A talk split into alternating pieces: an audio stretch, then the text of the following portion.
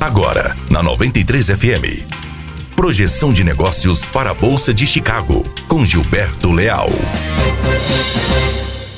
Bom dia, hoje, terça-feira, 11 de junho de 2019. Aqui Gilberto Leal e este é mais um boletim de abertura de mercado, trazendo as principais informações da Bolsa de Chicago e também a abertura de câmbio na B3, falando diretamente para 93 FM. O mercado em Chicago segue à espera do relatório de oferta e demanda global que vai ser divulgado hoje pelo Departamento de Agricultura dos Estados Unidos.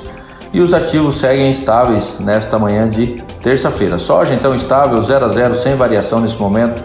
Contrato junho valendo 8 dólares e 58 centavos de dólar por bushel. Para o milho, uma leve queda de 2,75 pontos.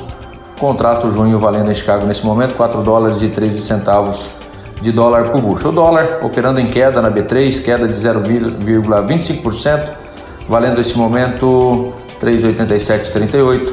Os mercados globais continuam em alta nesta terça-feira, seguindo o maior apetite a riscos depois aí que os Estados Unidos suspenderam, é, suspenderam a imposição de tarifas ao México.